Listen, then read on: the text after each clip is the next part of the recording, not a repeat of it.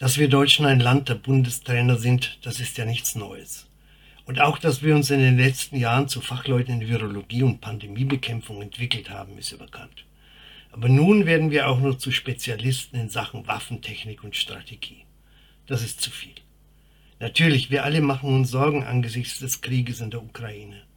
Und wir fürchten uns davor, dass diese ungeheuerliche Verletzung all dessen, was wir für gut und gerecht halten, auf unser Land übergreifen könnte. Aber solche Angst hilft ja nicht. Und uns immer wieder von dem und jenem erklären zu lassen, was da vorgeht, uns immer wieder die schrecklichen Bilder anzusehen, das tut uns auch nicht gut. Was aber dann? Am liebsten würde ich sagen, beten und vertrauen. Aber das ist ja auch nicht so einfach. Beten vielleicht schon, aber vertrauen? Ehrlich gesagt fällt das manchmal schwer.